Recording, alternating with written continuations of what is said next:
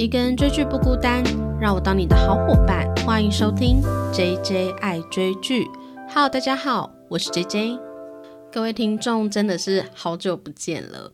非常抱歉，大家，我并没有特别出一集去聊说为什么我停更这么久，但是我有更新在我的 IG，大家可以去 搜寻 JJ 爱追剧，就是我的 IG 呢，有稍微说明一下，说我应该会休息一阵子。那详细的原因呢，其实我也有稍稍的透露在我的 IG。自从我上一次的更新是十一月三十号，然后聊《酒鬼都市女人们》，在那周就停更到现在。已经二月多了，对我现在录音的期间，其实是我们放年假的时候，我终于忙完，就是大部分的事情，停更了两个多月。对我从来都没有停更这么久，可是我认为这个停更对我来说是必要的，因为我需要去调整我的情绪，需要去调整一下我的状态。那这一集呢，其实我觉得我有必要，就是跟。大家聊一下，说为什么我会停更？那也跟大家分享一下，说其实停更期间我也是追了不少剧，但是追的可能不是这么的热门，我就恢复到我过去还没有做 podcast 那个状态，就是想看什么就看什么。那我待会呢，前半段就是会聊一下说哦，我为什么停更；第二段呢，就会聊一下说我停更期间都看什么剧。接下来呢，可能会稍微的聊一下。就是这段期间，有网友啊私讯给我，不断的鼓励我说想要期待我更新这样子，哎，我真的很感动哎，就是我没有料想得到，就是我觉得我应该还算是一个小小的节目啦，但是还是有部分的听众还记得我，我觉得很感动，真的很感谢你们，你们每次传讯起来，或是在我的贴文底下留言，或是在我的 Apple Podcast Mr. Box 底下评论。我都有看，我再度声明，我其实全部都有看，但是因为我这两个月的状态真的不太好，所以我本来答应他说我可能 IG 也会更新一下，但是好像只有偶尔发一下线动，非常偶尔，可能不到五次，所以我稍微跟大家更新一下我这两个月发生什么事好了，而且其实我也想要记录一下这段时间的心情，因为对我来讲这是很特别的一个状态。非常低潮的特别，对。那其实，在我上一次更新十一月三十号的这个《酒鬼都市女人们》之后呢，其实我在那之前，在我的 Podcast 里面就有提到，说我换了一个新的工作环境嘛。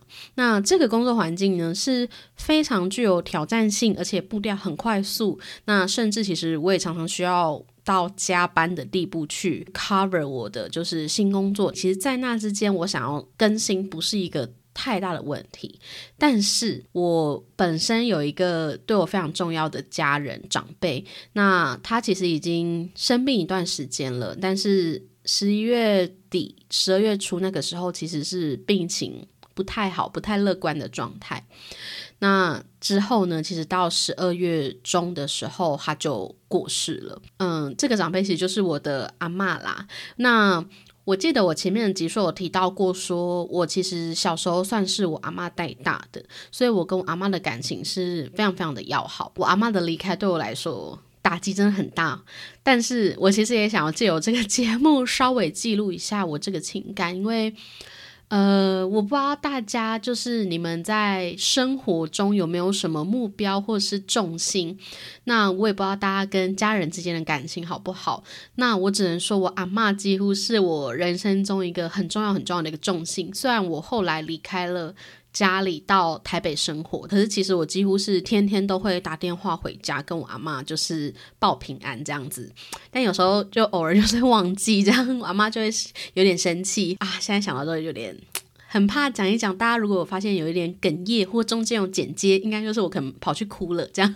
没有啦，因为其实这两个月以来我的情绪就是很起伏。自从阿妈离开之后，那我们家就是算是蛮传统。我们整个法事呢会办七七四十九天圆满，所以我现在录音的时候，其实是我们法事刚结束，那过年的时候，所以我终于在这个丧礼的过程中告一段落。这样子，我觉得有事情做或是有事情忙，都不是一件会让我想要停更的念头。那最大的原因其实是。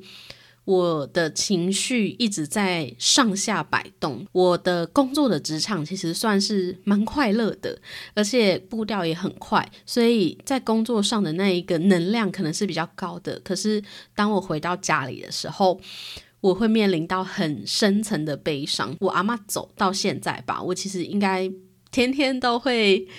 哭一下这样子，我也不避讳，因为我觉得人如果有情绪，或是你有悲伤的情绪，尤其在面临这么大的伤痛的时候，不要憋。就是尽量能哭那就哭，那但是我通常一个人独处的时候比较容易去释放我的情绪这样子，所以我常常就是在一个高频又低频的状态下来回摆动，所以有一阵子我真的是没有办法去稳定的去做创作这件事情。但是我为什么还会继续回来做这个 podcast？就是因为我真的很热爱看剧。我刚才算了一下，就是我这期间就到底看了几部剧。有十九部，对，所以其实这一个多月、两个月，我并没有停止看剧这件事情。但是，我就照我自己的步调，也借由戏剧跟综艺去疗愈我自己。有些是我以前看过，但是我并没有一次把它看完之类的，就是没有每一部都看完了。我待会也会小小的简介一下，因为几部我是想要之后拿来做新的集数。哎，其实我现在录音真的是有点紧张，哎，就是可能太久没拿麦克风了吧。所以，如果大家有觉得声音卡卡的，或讲话不太顺畅、逻辑不太通顺的话，都请多多包容。而且我这一集呢，我就是想要闲聊。所以我并没有写什么脚本，只有大概写一下，说我停更时期看了什么片这样子。那我主要想要跟大家说，停更这件事情对我来说，真的对听众感到很抱歉。在我众多的事物当中，我选择暂时让这个节目休息。那对于我来说，其实是。挣扎很久的，但是哦，我要跟大家分享，现在这里后面的段落有一点小迷信，因为在这段我的内心很混乱的时候呢，我去找过两个，就是 所谓的嗯算命老师吗？其中一个呢，就是十二月初的时候，我就非常犹豫，说到底要不要继续更新下去。就是我十一月三十号上了那一集节目之后，我到真的确定。要休息一阵子，其实隔了十几天吧，我就很犹豫，而且非常的愧疚跟自责，因为对我来说，稳定更新是我跟听众还有这个节目，还有对我自己的一个承诺，所以我那时候刚好去找了一个老师，然后他去帮我做了所谓的高我解读，其实我也是第一次做这一个解读，那他其实就是借由我的，不知道大家有没有听过什么指导灵啊，或是啊。大家自己去 Google 一下，好吧？我也很难解释，因为我本人也没有到真的很理解这个概念。但是他就给我一个讯息，是我应该要放慢我的步调。然后现在这么混乱的时候，硬要去产出，我觉得那个内容出来应该也不如我以往的，就是可能可以带给大家力量或疗愈的感觉。所以。那个时候我就告诉自己说好，那我就决定先停更。然后我想了很久，就是我反复想要录音过几次，然后告知听众就是我目前的状态。但是当我拿起麦克风的时候，因为我就说我之前情绪不太稳，所以就很容易哭泣，所以我就放弃了。我就决定用 Instagram。所以如果大家听到现在的听众，你们还没有看过我 IG 的那篇文的话，可以去看看我那个时候有告诉大家说，哦，我停更的原因。那也非常非常感谢底下留言鼓励我的听众朋友们，我都有看到，而且也有听众会私讯我说，就是有点难过，因为他其实会听我的节目，在上班期间呢，或是通勤期间，就是陪伴他的一个力量。哦，我真的很感动诶，谢谢你们，我真的我觉得。人跟人之间的关系真的很微妙，而且甚至我们其实可能没有见过面，你也不知道我长什么样子，可是我们就成为彼此生活中的一部分。非常感谢大家。所以，其实我想要用我的停更时期跟大家说一件事情，就是如果当你真的处于一个低潮、混乱的状态的话，不要害怕让自己的心可以去休息一下。那也不要害怕说，就是像我其实也有点担忧，说哦，我现在回归会不会没有人听我的节目？可是我觉得就是一个缘分啦，我算是一个蛮佛系经营的，所以我多少会在意一点排行跟数据，但是我觉得。如果能够让讯息传达给需要的人听，能够疗愈到需要的听众，这件事情对我来讲很重要。有没有继续留下去，对我来说就是一个缘分。那第二个呢，我想要从这个停更时期告知大家的事情是，就是我不是说我去找老师吗？就是如果你心里很混乱的话，不要害怕，就是去找一下需要可以帮助你的人，可能是你的家人朋友，你可以去倾吐你的烦恼。我也要很感谢这段时期陪伴我的朋友跟家人们。当你经历一个巨大的失去的时候，你也会看到是谁真心的，就是在关怀你跟陪伴你。真的很感谢你们，就是给我很大的支持跟鼓励，还有力量，才可以让我继续回来更新这个节目。那这一期节目应该会是年后上啦。为什么会年后上呢？因为在近期呢，就是经历了很大的悲伤。我觉得我一直有一个心里的结没有解开，因为其实对我来说，我阿妈走的那个当下，其实有一点突然。就是我们知道他状况不太好，但是我们不知道他会这么快离开。我也要跟大家分享的一件事情是，在这段期间，我虽然经历了一个很悲伤的离开，可是我同时感受到满满的关爱。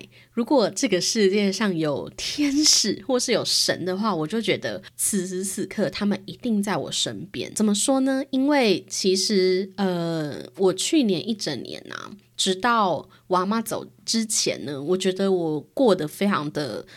嗯，顺遂就是开了我的这个 podcast，然后完成了很多我以前没有想过的事情，甚至换到了一个嗯，我觉得算是还不错的工作。那直到我阿妈离开的那一刻，我才突然明白，我这一整年以为发生在我身上的好事啊。似乎都是铺垫着，就是让我在面对这么巨大的悲伤的时候，是一个很安全的状态。我现在讲的东西呢，我觉得很多人一定会听不太懂或没有逻辑，可是我觉得我务必要记录这一切。那如果你听得懂的话，就。我想你应该是有类似经历的人，但如果你听不懂的话，就是就当听听我的一些小 murmur。那为什么我会这么觉得呢？是因为在我的心中啊，就是因为我是我阿妈带大的。那在大概到高中时期，我就突然意识到，说我阿妈可能会比我早离开。那那个时候，小时候的我其实就一直很担忧我阿妈离开的这一刻到来。这个恐惧其实应该算是我人生中最大的一个恐惧。那在我离开了新竹到台北或是别的地方念书的时候呢，我又有一个更深层的害怕是，如果我阿妈离开，我不在她身边怎么办？那我为什么说我觉得此时此刻如果有天使或是神的话，他一定就在我身边？因为我阿妈离开的那一天呢，我非常不一样的是，我就坐在她的身边，而且其实我阿妈要离开前，她已经处于一个昏迷的状态，然后她其实没有太多的意识了，但是我就坐在她的床旁边，然后握着她的手好几个小时。我一般来讲也都会在她旁边，可是我不会真的这么紧贴着这样子，所以。几个小时呢，我就是一直握着他的手，然后在旁边看一些影集影片，时不时就抱了他一下。可是几个小时之后，他就离开了。我觉得非常非常感动的事情是，我最害怕的事情并没有发生。我也照我期望的那样，可以在最后他的离开的那个时刻，就是紧紧的牵着他。所以对于这一刻，我是非常非常感恩的。讲到这呢，我其实只是要分享说，我刚才说到我去找老师，就是因为我阿妈的离开对我来说很突然嘛，所以我很担忧的是他并没有真的准备好要离开，就是我怕他带有遗憾啦。近期找的那个老师呢，他就告诉我说。就是我阿妈走的时候，其实是已经明白说她完成了她此生的，就是人生的功课，所以她其实走的时候并没有太多的痛苦，然后是很圆满的状态下离开的。其实这件事情在我们后续办法事的时候也有相同的感觉，就是我有感觉到我阿妈真的是蛮圆满的。那。也很感恩的是，我们每个人都深爱着我阿妈，对，所以我们最后是用一种很温暖的状态下去跟她告别，所以。前半段我不知道我最后剪出来这一段会有多长，但是这一段是我私心。如果你跟我一样拥有就是家人离世的经历啊，我也希望我可以用这段经验分享给你们。那如果你们有一些深爱的家人，那他们如果还在这个世上的话，大家要把握就是彼此相处的机会。对，所以为什么我一定要在年后更新？突然绕回来，我前面讲到，因为那个 老师跟我一再的提醒说，嗯，如果你就是年后啊没有更新的话，你再拖到三月，可能就会忙到没有更新这样子。因为我其实找那个老师是去稍微问一下我的流年，我以前曾经找过他解占星的星盘。嗯，我自己本身也有研究占星，但我很少在这个节目提过，因为我就是单纯我不是什么专业的人，那也不一定是每个人都可以接受这些迷信的事物。但是因为我自己在混乱的状态下需要这样子一个协助，所以我就有去找过之前那个老师，那他就是帮我看流年，那他就是建议我说，就是二月多的时候 一定要更新，所以。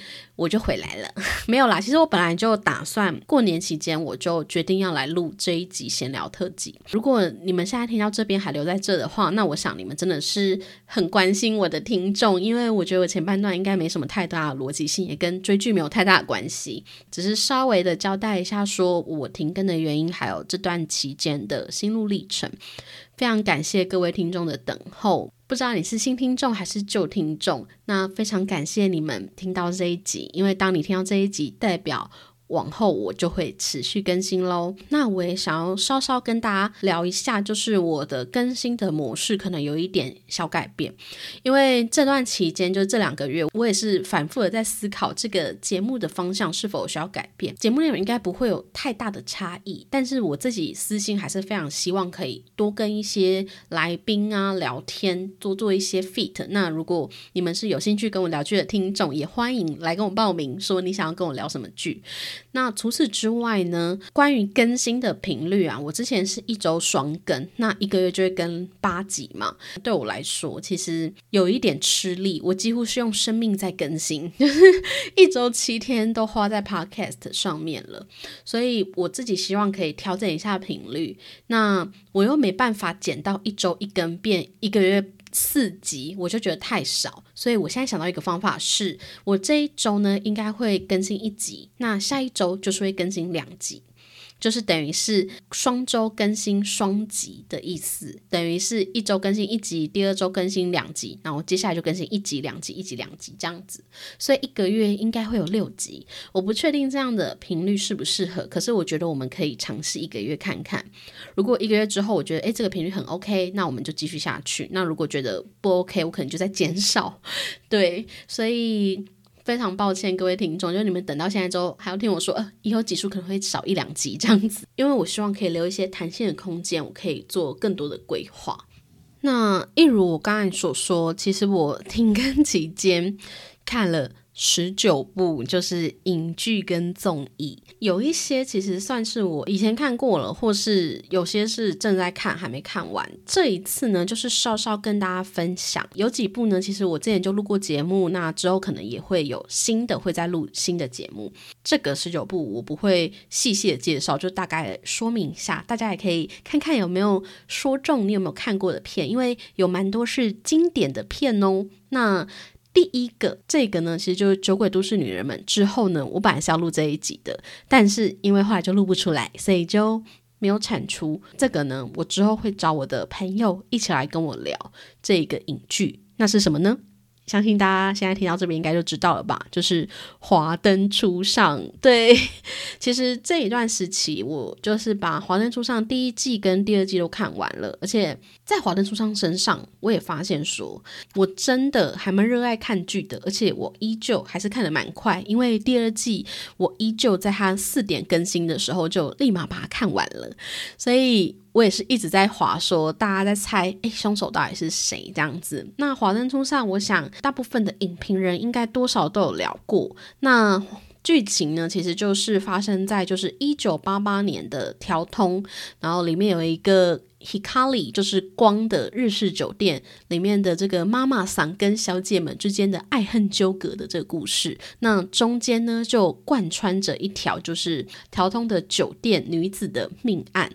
对，所以有蛮多是情爱的成分存在。那到了第一季呢，它其实就是会揭晓说到底是哪一个人被杀了。那第二季他就花了很长的时间去铺垫，说就是案发的那一天发生了什么事。那好像人人都有杀机。那我想第三季呢就会揭晓谁是凶手这样子。那其实我现在录音是二月初嘛，之前呢，其实在华灯初上的记者会，他们就有提到说可能二月底会上 Netflix，但是近期就大家发现说 Netflix 公布它的二月片单的时候，里面并没有华灯初上，所以我猜它应该会是三月多出现吧。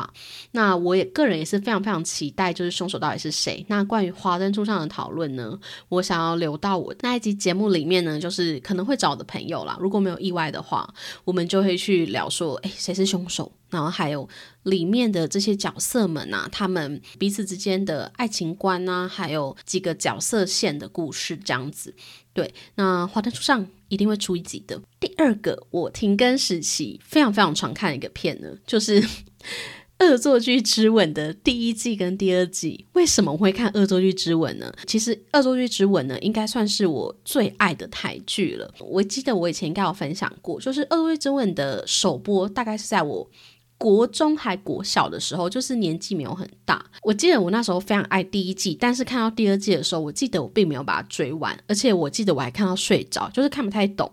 但是后来长大，大学时期吧，我就突然想到它，然后就是再把它挖出来看。就觉得 Oh my God，第二季真的好看超多，而且它探讨的不只是恋爱议题，那更多还有包含人生、职业、梦想，就是更多层面，还有婚姻关系的议题。那为什么这段期间我会重看《恶作剧之吻》一、二集呢？就是因为八大电视台的 YouTube 啊，它从跨年期间的时候，他就做《恶作剧之吻》一、二季的马拉松，直到现在我录音的时候，我只要打开我的 YouTube 首页，都还会跳出《恶作剧之吻》的直播的那一个影片，然后我只要看到，我就会忍不住点进去，所以我就默默的，就是又把一、二季又重看了很多遍，而且其实底下就有聊天室嘛，所以就会有很多的观众，就大家连剧情都会背，所以我 停更时期有一个很大的部分，就是花了很多时间在《恶作剧》。之吻上面，然后我就是会一直重看、反复重看。那诶，那我稍微跟大家讲一下，以防没有人看过《恶作剧之吻》。《恶作剧之吻》我最爱的版本呢，就是林依晨跟郑元畅演的那一版。那他就是讲述一个就是非常呆萌的少女叫袁湘琴。那她家有一天因为被地震。震倒了，然后他就住到了他爸爸的朋友家。那他爸爸的朋友居然就是他从高中时期高一就暗恋的那个超级天才江直树的家里，所以他就展开了一段跟江直树的同居生活。恶作剧一吻呢，他就是在演。袁湘琴如何追到江直树的过程，然后在最后他们就决定结婚。二文开始就是开始聊他们婚后的生活，因为他们都还在大学时期就已经结婚了，所以在这之中也有很多关于他们找寻自己的人生目标啊，然后还有生活梦想。那最后他们都一起当了医生跟护理师，所以也。探讨了很多生死议题，还有人类的那种生存的那种感觉，所以其实我觉得译文跟二文我都很喜欢，但是对我来说比较大的感受是，长大之后你再来看二文是更有感触的。那非常非常推荐大家《恶作剧之吻》，那其实应该它都在 YouTube 上，就是八大电视台的那个 YouTube 应该都看得到完整版。那除此之外呢？在这一段期间，也有非常红的《Emily in Paris》的第二季，就是《艾米丽在巴黎》第二季。其实我并没有特别喜欢第一季，但是也没有讨厌，就是还 OK。所以第二季的话，我就理所当然的追下去。但是我只能说，我真的觉得。第二季让我有点失望，为什么失望呢？其实我好像还有特别发在我的 Instagram 上，就是我有发一个线动，就是我看完第二季的当下，我真的是有一点点火气上来，因为我真心觉得艾米丽的第二季就彻彻底底的，就是谈了一个歹戏托棚的恋情，然后还是一个 就是。绿茶婊吗？可以这样讲吗？就是我很不能接受的是，他如果很喜欢那个男主角的话，他就勇敢的承认，而不是一直在朋友面前假装自己很无辜。这样我真的很不能接受这个爱情观。所以第二季我就看了有点生气。那诶，我稍微简介一下艾米丽在巴黎。好，其实就如她的名字一样，就是一个叫艾米丽的女生。她原本在美国的这个一个行销公司工作，那后来她就被外派到巴。黎，于是就开启了他的巴黎生活。那第一季呢，其实蛮多的部分是琢磨在他要如何去融入法国人的工作模式，那他又如何用他美国人的这一种行销手法去。席卷法国的这个嗯时尚产业嘛，对，就其实我觉得我第一季还蛮能够接受是，他很认真在工作，而且他的很多行销的那一个手法，因为我本身工作跟行销有点关系，所以我就觉得有蛮多案例是很有趣的。可是我为什么讨厌第二季？不是单纯的是。爱情观的问题。第二个是，我觉得他变得非常非常的不敬业。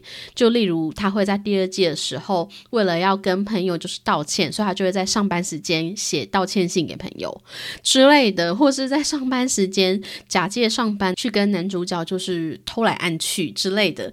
我就觉得我很不能够接受，就是他突然变得这么不敬业，然后也没有很多有趣的行销案例。就看到第二季，他整个人就是变成一个恋爱。爱脑的感觉，那不要抱怨太多，因为我真的很怕大家其实很喜欢《艾米丽在巴黎》第二季，会吗？如果你有看过第二季的朋友，很欢迎在底下留言跟我分享说你看完的感想。那。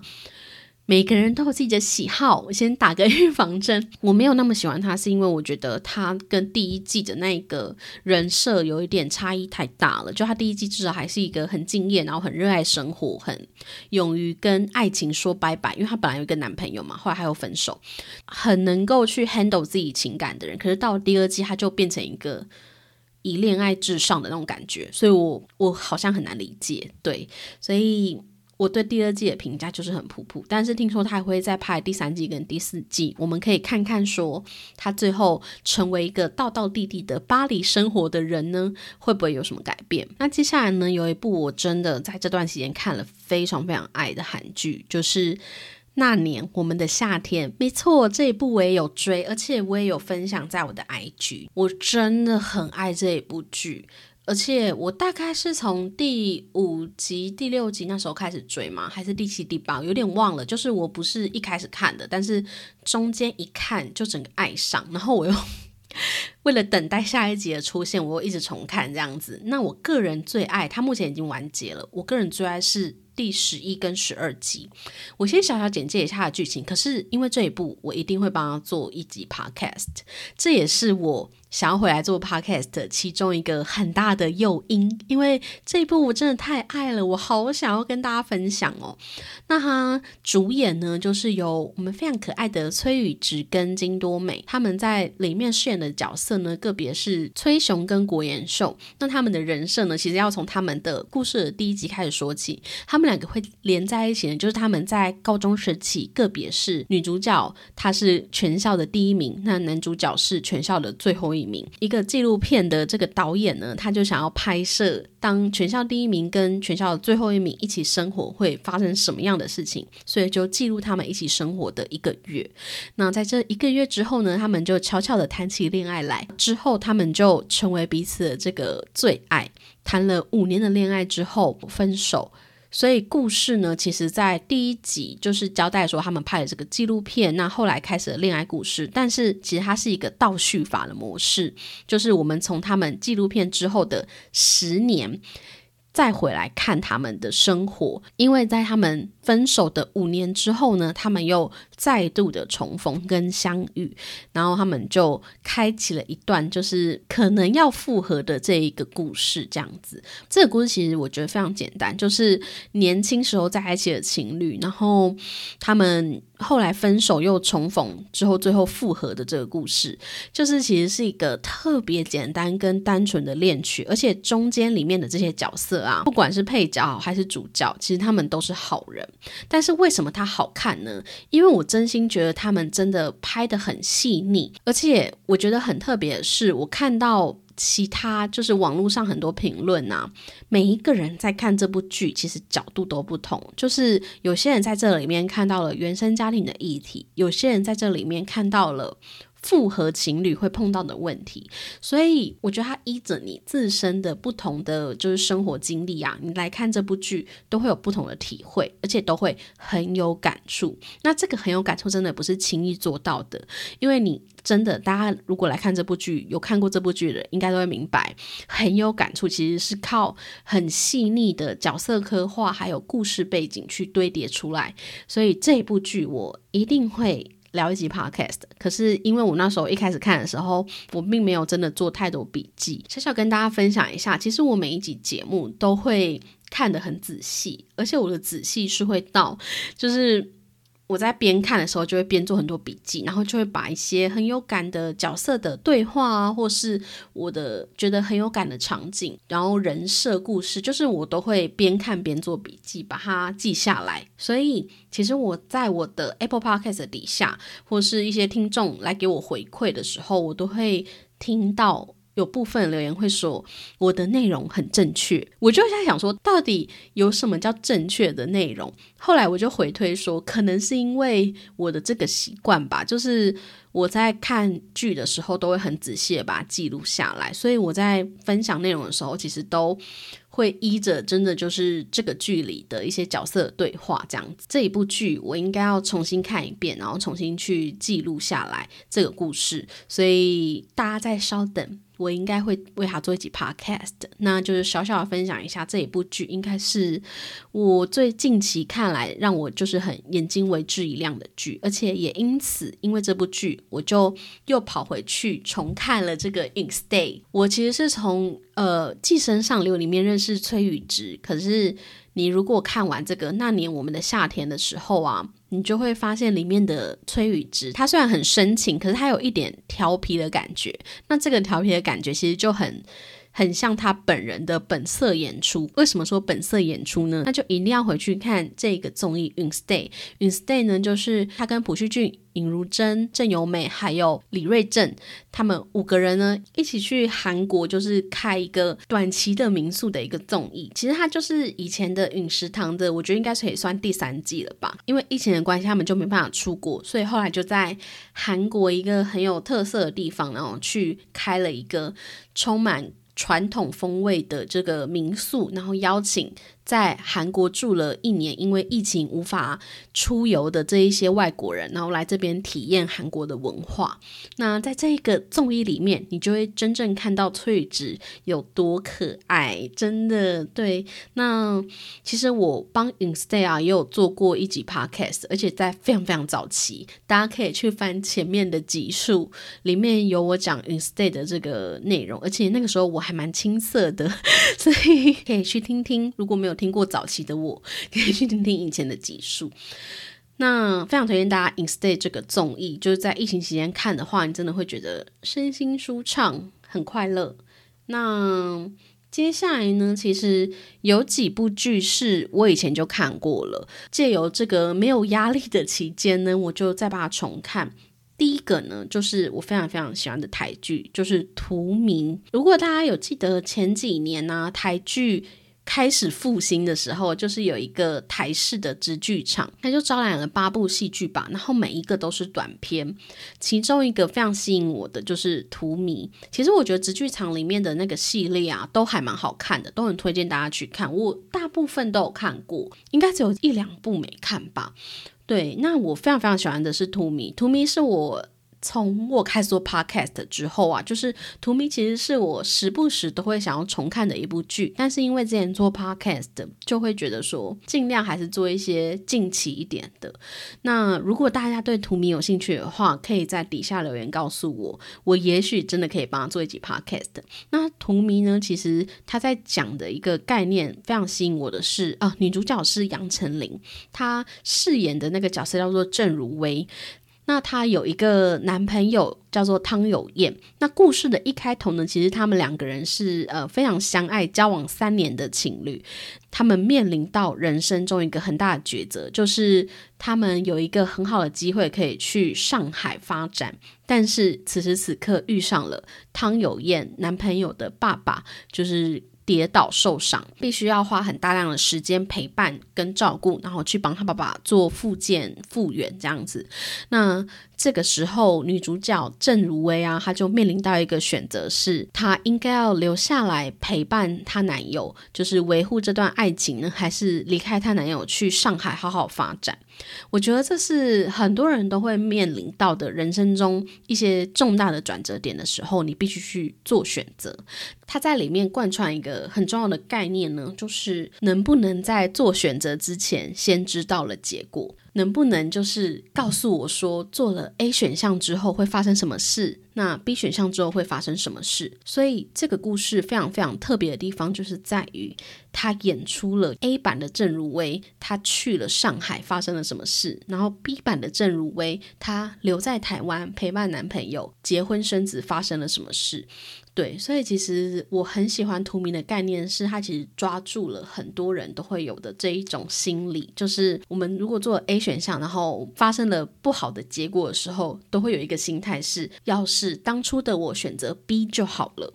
对，所以我其实还蛮常回味这一部影剧的。我觉得我很喜欢它最后其实带给大家的概念是。不管你选 A 选项好还是 B 选项好，你都有自由选择的权利。甚至他在最后的结局，他是把 A、B 选项融合在一起。对，那如果大家对这部影剧啊这种选择的议题啊有一些兴趣的话，都很欢迎可以去收看。我个人是真的蛮喜欢土迷的。那除此之外，我还有一个重看的呢，就是喜剧开场，就是一部去年的日剧。其实喜剧开场我真的非常非常喜欢。它其实讲述的呢是一个三人的这个喜剧团体啊，他们成军了十年之后，面临必须放弃梦想的这个选择。对它非常特别的是，它不是聊追梦的故事，而是聊教你如何放弃梦想的故事。那其实我帮喜剧开场也有做一集 podcast，它就是在我第一季的最后一集。而且喜剧开场很特别的事情是，尽管到现在都还会有听众来跟我说，哦，他听了我的喜剧开场那一集，觉得很棒。这样子，就是我觉得喜剧开场真的是一部非常非常推荐大家去看的日剧，而且很经典。很特别的是，它并不是这么的正能量，可是它很写实，它说中了很多人，就是对于内心中，就是你有很多。渴望的事物，可是你又不得不放弃的那个行径，可是他又不是让你垂头丧气的那一种放弃，而是你好好的跟他告别，跟他告别之后，你可能会迈向一个人生的新阶段，就是一切都是一个过程的感觉。那接下来呢，还有一步呢，就是。我也是有重看的台剧，它也是直剧场系列的，就是《花甲男孩转大人》，它也是分享在我的 IG 上，就是去跟大家说明说我停更原因的一个台剧。其实这一部台剧啊，它讲的就是跟我这段期间发生的故事非常的相近，就是身为一家之主的阿妈有一天离开，然后整个家族的人呢都回来了这个老家，在。筹备丧礼啊，不只是丧礼，其实这一个故事还蛮猎奇的，是他阿妈曾经有过这个弥留，就是留着一口气，但是也没有醒来。然后中间还曾经回光返照，就是醒来，然后参加孙子的婚礼，最后再过世的这一个过程。所以你就看到，在阿妈的这一个即将离世前到离世之后的这个过程中，整个家族因为一场丧礼而起了多大的变化，就是大家如何去经历失去家里重心的这一个迷惘。然后再从这些迷惘中去重新找到家人之间的意义，然后去重整家人之间的关系的这一种议题，这跟我这两个月来的状态其实是非常相近的。所以这部剧我也想要推荐给大家。可是我会不会把它做一集 podcast 呢？我可能要再看看，毕竟。伤心事，我怕一讲就会想哭，对吧？对，所以我也要思考看看。如果大家有听过这部剧，那你也很喜欢的话，希望我讲也可以在底下留言告诉我。对，那最后呢，其实有一系列的这个，我应该会包成一个片单。为什么呢？因为它是韩国的综艺节目，我这段期间。追了爆多韩综，真的是很多。我算一下，大概是六部吧。大家知道综艺有几集吗？而且有些还有好几集这样子。那最红的应该是前阵子被讨论到爆的，就是《单身级地狱》。那《单身级地狱》我其实是追 on 档，那时候我有从头看到尾。这一部呢，它其实是号称是韩版的《欲罢不能》，可是。其实我觉得它跟欲罢不能已经完全不太一样诶，它只有。承接那一个设定，他们把一群就是长得非常漂亮、外形亮眼的男男女女一起放在这个地狱岛，彼此之间就是每天都会有心动配对的时间。其实我觉得这跟韩国的恋爱综艺很相近。为什么很相近呢？因为我后续就看了很多恋爱的综艺，就发现他们的套路其实是一样的，通常都会把这一群男女关在一个地方，然后每天晚上呢，他们都有可以跟。彼此表达好感的机会，在最后的时候去做一个选择。只是当然，不同的综艺节目就会做不同的设定嘛。那这个单身级地狱呢，它就是会给配对好感成功的男女呢，去到天堂岛的机会。那天堂岛呢，就是他们可以去住很华丽的总统套房啊，然后可以享受美食。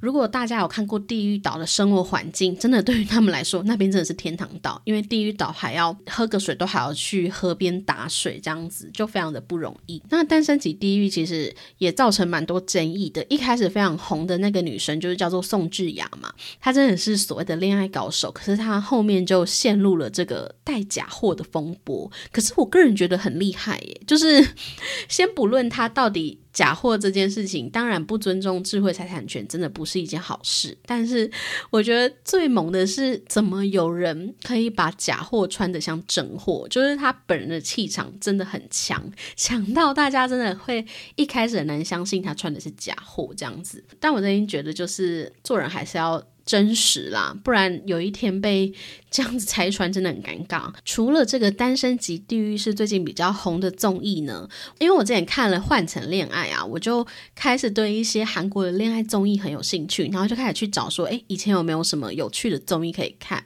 后来呢，我就找到几部，那其中一个叫做《Heart Signal》，就是它叫做心动信号，是这样翻吗？它其实应该算是比较早期一点的这个综艺，它目前好像有四季。那我自己是看了第一季，后面二三四我还要再看看要不要继续看下去。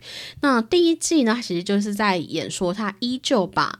六位就是男生女生关在一个就是房子里，我觉得这个设定跟双城公寓蛮像的，就是他把这六位男女放在这个房子里，然后他们就彼此就是生活一个月，那每天晚上他们都有机会可以跟彼此传递心动的好感的讯息，可是他不会透露姓名。但是它的卖点很有趣的就是它的每一集的最后啊，其实都会有一点像推理节目一样，就是。棚内有六个还八个主持人，然后里面就会有一些心理医生、心理师，然后还有单纯的综艺节目主持人，或是非常会看人的就是演员之类的。那他们就会从今天这一集男女的互动之中去推理，他们彼此有好感的对象是谁。所以他就是把。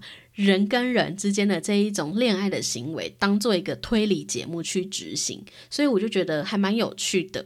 那从中你也可以学到一些关于恋爱心理学，然后还有你要如何从一个人的身上去看到他对另一个人有好感，他会有一些什么样的肢体动作。对，那这个之后我会讲，所以我也不要多讲。那还有另一个就是《恋爱捕手》，《恋爱捕手》它其实有三季，那我目前是看了第二季跟第三季，因为我是倒着看，我先看最新的第三季，然后再倒回看第二季这样子。那其实它前面的设定也没有太大的差异，那它唯一的差异是这些男女要进入这个心动小屋的时候，他们可以帮自己选择一个角色，两个角色可以选，一个是来寻找爱的。恋爱捕手，另一个是为了金钱而来的金钱捕手。那在最初的时候，他们就会选定角色进来，然后就会开始彼此互动生活。那在最后的结尾的时候，如果你是一个金钱捕手，然后你配对到一个爱情捕手的话呢？金钱捕手呢，就可以获得五千万的韩币，那大概是一百多万的泰币。如果是两个爱情捕手配对到的话呢，那他们就可以获得一个情侣对戒。所以其实我觉得它的看点就在于说。你不知道现在跟你谈情说爱的人，他是为了钱还是真的喜欢你。对，所以就会有一些猜忌的成分存在。那这个之后我也会讲。所以其实这三个呢，都是我看过的恋爱综艺。但是还有一个很特别的是，第四个我查到的，就是 好像是二零二零年播出的吧，就是我们离婚了，我们离婚了。顾名思义呢，他就是找了一堆离婚的夫妻，然后让他们重新可能经历个两天一夜、三天两夜的这个旅行，然后去观察离婚夫妻之间的互动。那在这里面，其实我觉得可以观察到很多，就是婚姻啊，他们是从何开始，那又为什么结束？结了婚、离了婚的夫妻，他们到底还能不能够和谐的相处？那每一对其实都有不一样的问题存在。所以我觉得，其实如果你对于婚姻关系有好奇的话，都可以来看看这综艺。所以这一部呢，我应该会包在那个片单里面。那还有最后一个，就是也是近期刚播完的一个综艺，叫做 MBTI Inside。那不知道大家有没有听过 MBTI？它其实是荣格发展出来的一个心理测验。那近期在韩国就是非常非常的红，红到他们其实都会。逢人就问说：“哎，你的 MBTI 是什么类型？”这样子，这个 MBTI Inside 啊，就是把总共 MBTI 有分成十六型人格，他就把这个十六型人格的人个别的，就是放到一个屋子里。那他们一开始呢是分成外向者跟内向者去观察他们的互动，然后你就会发现说：“哎，外向跟内向人真的差异很大什么的。”那中间开始就会有一些打散的情况，所以我觉得它其实算是蛮类似心理实验类型的。那这部我其实有蛮多想讲的，那我同样的应该也会包在那个综艺片单里面，大家就是敬请期待。那还有最后一个，其实是我以前就看过的啦，就是超人回来了，就是非常红的那三胞胎，就是大海民国万岁。大海民国万岁真的是我超级爱，而且超级疗愈，而且我会一看再看。我只要偶尔想到的时候，我就会跑回去看，就是查大海民国万岁上这个节目的片段。其实这个综艺呢，就是爸爸就单独照顾自己的孩子四十八小时的一个记录。那里面最红的大海民国万岁就是很有名的韩国三胞胎。那其实这已经是七八年前的综艺了吧？但是我就是真的很喜欢，所以这一段期间就是我非常非常疗愈嘛。所以我就又回去看了一下《大海民国万岁》的片段。那其实我停更期间呢，看的就是差不多是这样，而且就是少少跟大家分享一下啦。就是我每一部都没有讲的很细，因为 之后应该都会把它做成一集节目，就请大家敬请期待喽。那非常非常感谢有在我那一篇就是 IG 贴文底下留言的听众，真的很感谢你们的关心我。目前状态应该算是比较平稳了，之后呢，应该就是会维持单周一根，然后双周两根的这个频率去做这个更新。我们先尝试一个月，因为其实虽然我情绪稳定了一些，但是生活还是很忙碌，就希望可以继续稳定更新，然后把我的第三季更新完，这样子。第三季才刚开始，我就休了两个月，所以。非常感谢各位听众，你们在 Apple Podcast 或是我来我的 Instagram，甚至其实有一位听众还甚至寄 email 给我，来告诉我说，我希望我的节目就做什么样的改进，对我都非常感谢你们的回馈，都很欢迎大家都可以来多跟我聊聊天，真的很感谢大家。那希望之后呢，一样可以继续。带更多的戏剧，然后跟更多的人合作。如果你们有想听的剧，或最近你在追什么剧、综艺、影集，想要推荐给我，都很欢迎去我的 IG 搜寻 JJ 爱追剧，跟我分享。非常感谢大家今天的收听，大家再见，拜拜。